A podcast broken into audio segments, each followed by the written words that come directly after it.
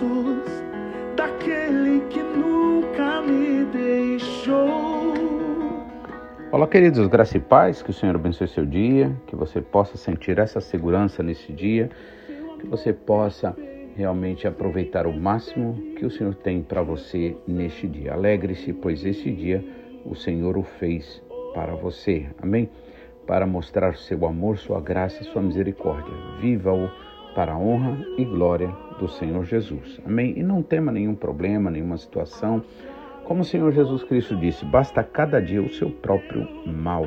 Então você não precisa se preocupar, né? Porque você sabe que você vencerá. Basta cada dia o seu próprio mal, a sua própria dificuldade, né? aquilo que exige de você o uso verdadeiro da fé. Amém? Que Deus abençoe. É, ontem nós lemos o capítulo 4 de Gálatas, dos versículos é, 8 né, até o versículo 20, na verdade, mas chegamos a comentar só os dois primeiros versículos, 8 e 9. E hoje daremos continuidade. É, como nós não vamos refazer a leitura, eu gostaria de estar fazendo uma oração neste momento e logo mais estaremos meditando na palavra. Amém?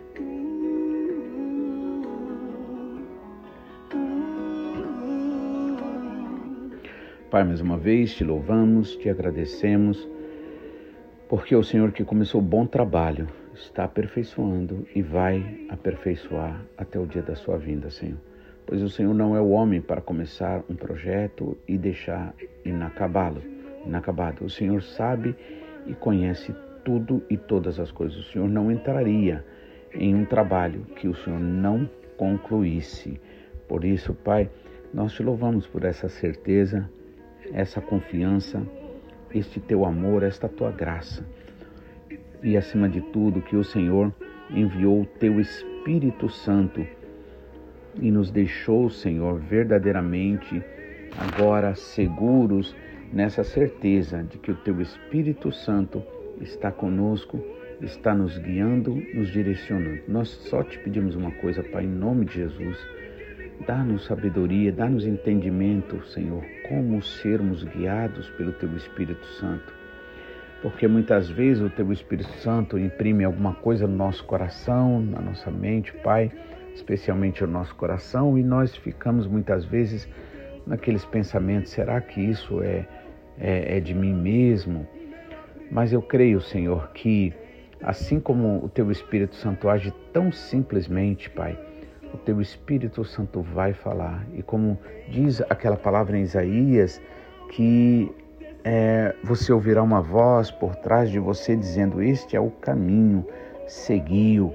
Que essa voz do teu Espírito Santo possa estar guiando os teus filhos, que nós possamos ter mais e mais confiança em Ti, Senhor, de que mesmo se nós errarmos, o Senhor irá nos colocar de volta no caminho pelo, pelo Teu Espírito Santo. É em nome de Jesus que eu oro que eu te peço, sempre também pedindo perdão pelos nossos pecados, nossas faltas. Sabemos que nós erramos naturalmente, mesmo quando não querendo errar, e por isso queremos nos lavar, Pai. A tua palavra diz que pela palavra, pela oração, todas as coisas são santificadas, consagradas, lavadas a ti. Então, Pai, lava-nos, Senhor, pela tua palavra. Perdoa-nos, Senhor, os nossos pecados, nossas iniquidades, nossas prevaricações assim como nós também oferecemos esse perdão maravilhoso aos que nos devem, Senhor. Que o Senhor os reestruture, que o Senhor ilumine eles, que o Senhor tenha misericórdia e assim, Senhor, mostre a tua verdade. Sejam vencidos pela tua verdade, Pai. Em nome de Jesus é que nós oramos e te pedimos para a honra e glória do teu nome. Amém. Seu amor perfeito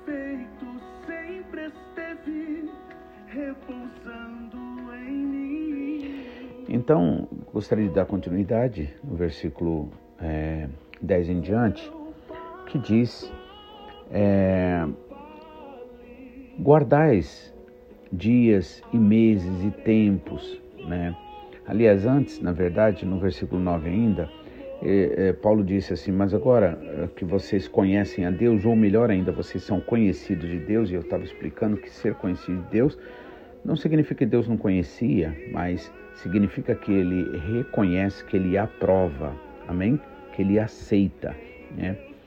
E aí Paulo vem questionar, agora que vocês inclusive são conhecidos de Deus, como é que vocês estão voltando aos rudimentos fracos e pobres dos quais vocês é, que vocês querem servir? Ou seja, Paulo está falando o seguinte: o caminho é para frente, o caminho é de prosperidade, o caminho é de maturidade. Não adianta você ficar querendo é, é, ficar estagnado, porque ninguém fica estagnado. Ou você progride ou você regride, né? A vida ela é ativa, ela é contínua. Não tem como você ficar é, parado. Ou você, se você ficar parado, você vai regredir. Ou você avança, né? Ou você regride. E aí ele está falando, por exemplo, dos rudimentos, né? Significa o quê?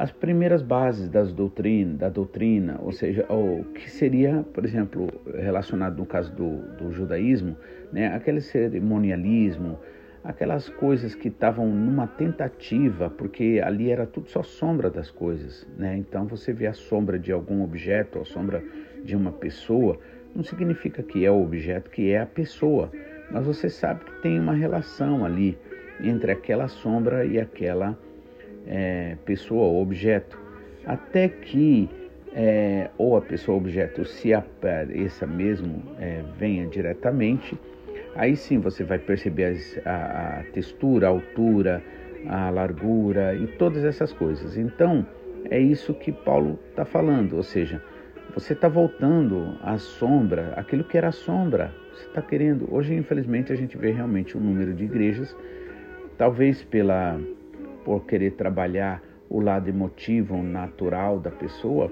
voltando realmente às sombras do, do, do judaísmo, né? Então, por exemplo, você vai numa rua lá em São Paulo, onde vende é, artigos evangélicos, como Bíblias, entre outras coisas, é, e você vê lojas assim que estão cheios de castiçais, cheios de tantas coisas. Olha, é bonito, é até legal sendo histórico, mas isso, isso é, é fazer o que Paulo está dizendo aqui, é voltar às sombras. Se você agora já tem a realidade, por que, que você vai ficar nas sombras?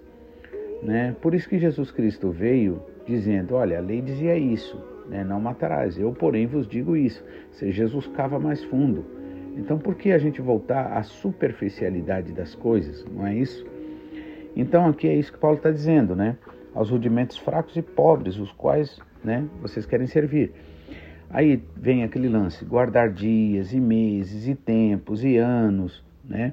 Quando na verdade o véu do tempo se rasgou, por exemplo, de alto a baixo, e aí está liberado para você, liberado não para você viver a carnalidade, não para você fazer o que você quer e bem entende, não para você viver uma vida solta, né?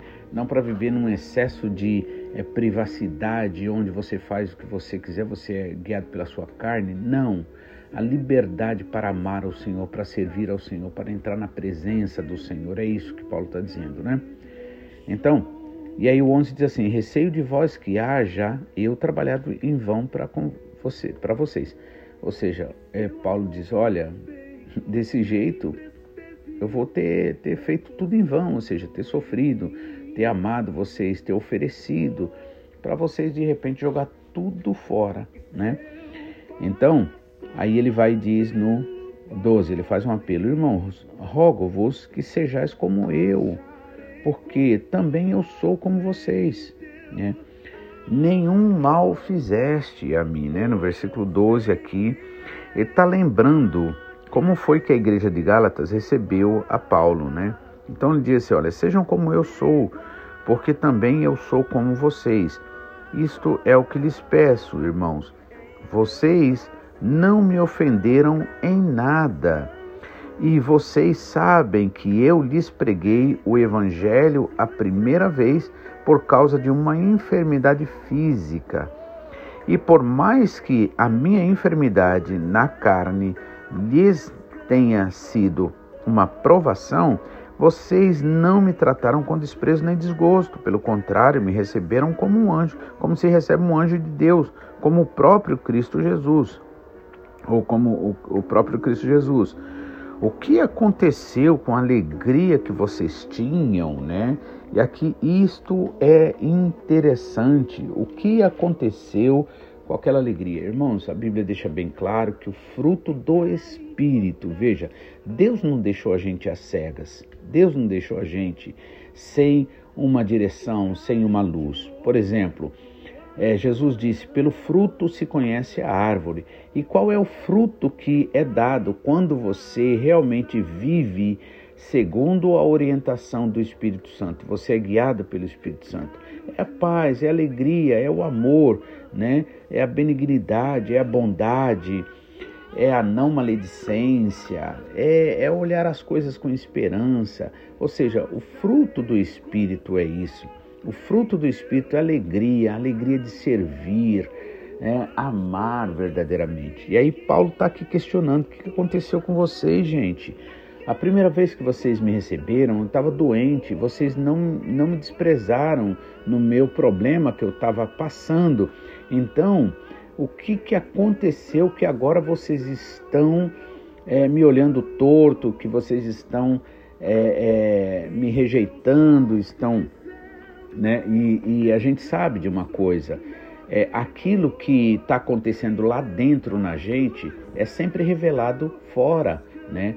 Então, por exemplo, hoje em dia existem estudos né, bastante específicos sobre o comportamento, né? Por exemplo, a, o corpo fala, por exemplo, é um dos, dos é, como eu digo, é um dos estudos que se faz, é baseado nisso, na, na, na linguagem corporal. Então, por exemplo, a pessoa, por exemplo, ela está bem, vai demonstrar no seu sorriso, na serenidade. A pessoa está mal, vai é, vai se mostrar também, a pessoa vai estar com a cara fechada, né? E aí não dá para esconder aquilo que está lá dentro, não dá para segurar, uma hora vai aparecer, né? E aí Paulo está questionando isso para eles, está falando, né? Gente, vocês me receberam tão bem, eu estava doente, vocês me receberam como recebem um anjo, ou como se recebendo o próprio Cristo. O que aconteceu com a felicidade que vocês tinham, com a alegria que vocês tinham? Então isso é uma coisa para a gente questionar, para aliás, para a gente perguntar, né? Está tendo alegria na sua vida? Por que, que você está angustiado? Por que você está angustiada? Por que você está triste? Por que você está se sentindo infeliz? Por que você está com raiva dessa pessoa? Por que você está, né? Então, é, são coisas para a gente analisar. A gente não pode ir passando por cima, é, é, indo embora e. Não, nós temos que parar, temos que analisar, temos que orar. Aliás, acima de tudo, temos que orar. Às vezes acontece de de repente me vem alguma tristeza, algum sentimento assim, e eu fico orando. Eu falo, às vezes eu não, realmente não sei de onde veio, eu fico tentando ver, né? O próprio salmista Davi diz, né? Por que te abate em mim, ó minha alma, né? Espere em Deus, pois ainda louvarei. Então ele conversa com a sua alma, ele faz uma pergunta. Perguntas são importantes para nos levar à reflexão, né? Porque muitas vezes a gente tende a ignorar as coisas. Então, é, e daí, né, eu oro, eu peço ao Senhor, falo Senhor, tal.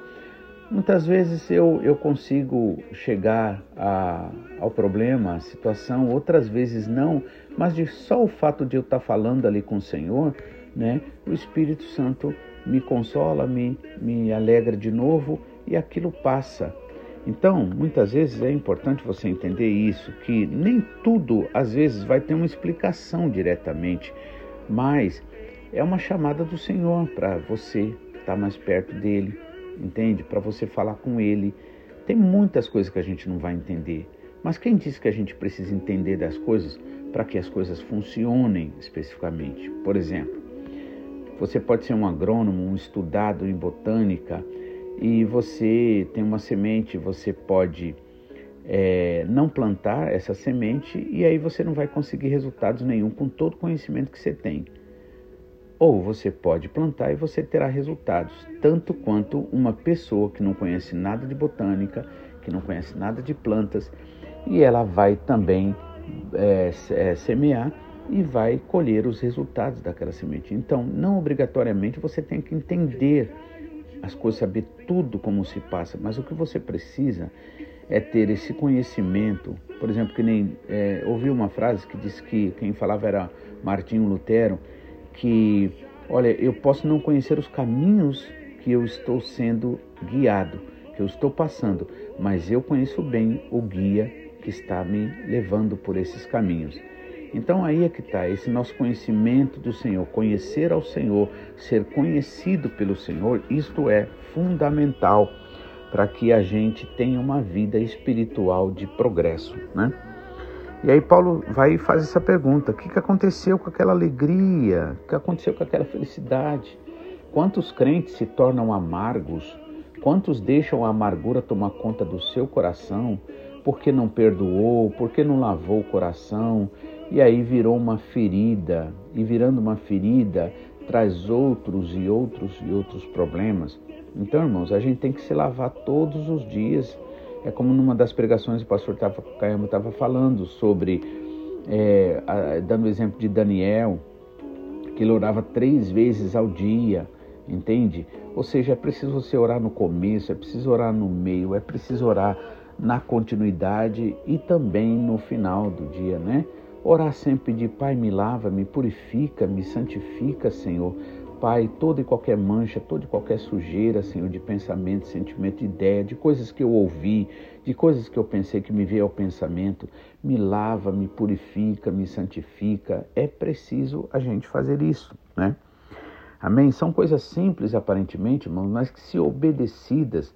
O problema nosso muitas vezes de não obedecer é que a gente ignora muito, a gente pensa assim que obediência tem que ser só para coisas assim espetaculares, grandes, igual, é, é, vamos dizer assim, seria a síndrome de Naaman, né? Que Naaman fica irritado, ele, é, é o, o, orgulho dele é, é despertado ali na questão de ser atendido por um servo, quando ele esperava ser atendido pelo profeta, pelo cara, pelo tal, né?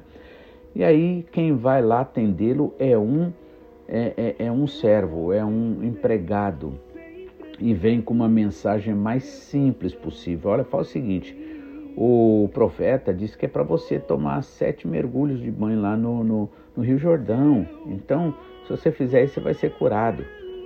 E aí, é, é, veja só, o orgulho dele é ferido, por isso que Deus trabalha muito nessa questão, irmãos. Muita gente gostaria de ter testemunhos bombásticos do tipo assim, ah, Deus fez isso, Deus falou comigo, Deus não sei. Não, Deus manda um recado para uma pessoa. Você já parou para pensar? Não sei se você pensou isso, mas eu já cheguei a pensar, meu Deus, por que, que o senhor não fala direto ao invés de ficar mandando recado? A gente tem até uma mania de falar isso, né? Olha, não fica mandando recado não, fala direto, né? Claro que a gente nunca falou assim com Deus, mas eu não sei você, mas eu já questionei, Senhor, mas por que isso? E eu cheguei à conclusão, irmãos, o recado sabe o que, que é?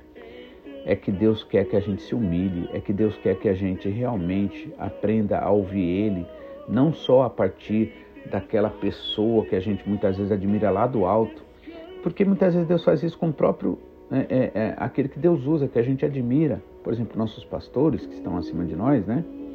E Deus usa pessoas para. Né? Eu lembro até testemunhos do pastor Takayama, Deus mandando uma irmã, alguém simples, falar com ele e tal.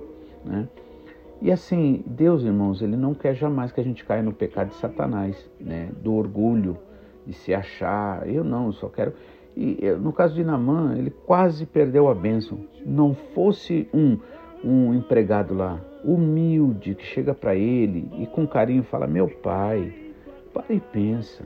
Desculpa, eu não quero te ofender, mas pensa o seguinte: se o profeta tivesse pedido algo muito é, é, difícil para você, você não faria? Sim, mas. Pois é, ele só está pedindo para você dar sete mergulhos. vale a pena. Numa situação, em outras palavras, onde você não tem recurso nenhum, não tem médico com toda a grana que você tem, com todos os recursos, né? com tudo que você tem à sua disposição, vale a pena arriscar que tal? Então a verdadeira fé, irmãos, é aquela que leva você à atitude. Não propriamente, como nosso pastor realmente sempre explicou isso mesmo, né? Ele diz assim, olha, não é fé na sua fé. Ah, eu tenho fé. Não. É a obediência é que vai, né? É, é, vai demonstrar verdadeira fé. Fé, em outras palavras, resumidamente, é obedecer. E aí ele foi lá, obedeceu. Você acha que ele estava cheio de fé dele? Não, né? Você acha que Abraão também estava subindo aquele, aquela montanha com o filho, é, é, com uma fé do tipo assim, meu Deus, é, meu Deus, né? Eu creio que ele se questionava ali, irmãos. Mas a fé dele foi provada na obediência. Então é isso que precisa ser entendido.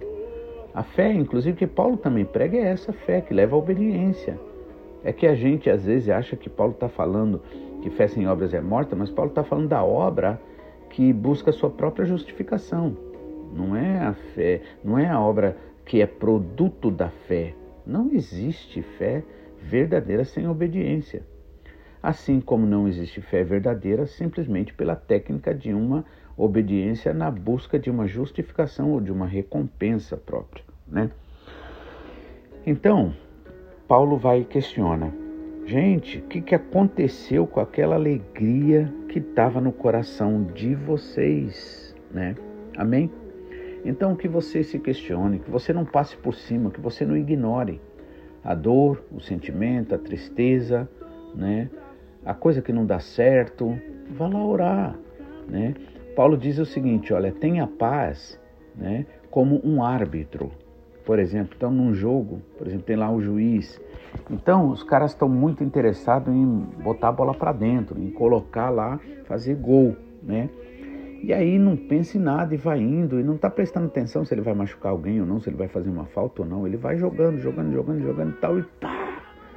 Mas digamos que nesse entre esse tempo dele jogar, conseguir fazer o gol tecnicamente falando, mas que nessa ansiedade ele não ouviu o apito do árbitro, aquele gol não vai valer, né? Então ele tem que porque não adianta querer insistir quando, porque as coisas de Deus ela flui, a bênção de Deus flui. Por isso que tem muito crente que vive uma vida de derrota, se coloca em abismo, cai em abismo, por quê? Porque não ouve a voz do Espírito Santo. Porque simplesmente insiste. Tá com o coração amargurado, tá com raiva, tá com o Espírito Santo tá falando, tá falando e a pessoa tá ignorando, ignorando, ignorando, ela vai indo, vai indo, vai indo, até que uma hora quebra a cara. Até que uma hora dá um negócio errado Aí sabe aquele trabalho que você evitou de fazer lá atrás? Agora você vai ter que fazer duplamente, duas vezes mais. Sabe aquele pouco que você poderia ter feito lá atrás? Agora você vai fazer tudo de uma vez. Então esse é um negócio, irmãos, que a gente tem que parar e pensar. É como o nosso pastor do Calma diz, realmente é verdade, a gente não tem uma lei, não está debaixo de uma lei que condena a gente. Mas quem disse que a gente não tem lei? Nós temos sim a lei do Espírito Santo, que não pode ser ignorada. Amém? Que o Senhor te abençoe, que você possa entender isso. Amanhã daremos continuidade na mensagem para a honra e glória do Senhor Jesus. Amém? Então fique na paz e que Deus abençoe, que você deixe essa palavra do Senhor realmente guiar a tua vida. Né? Que você viva em sinceridade de vida. Eu sei que errado todos nós somos, não tem ninguém que é certo por si mesmo. Mas Deus não está olhando a gente, nem está nos tratando segundo os nossos erros, mas Ele está olhando o seu coração. Se você realmente tem sinceridade de dizer, Pai, é verdade, eu preciso me entregar ao Senhor. Amém? Que Deus abençoe, fique na paz, em nome de Jesus. E até amanhã.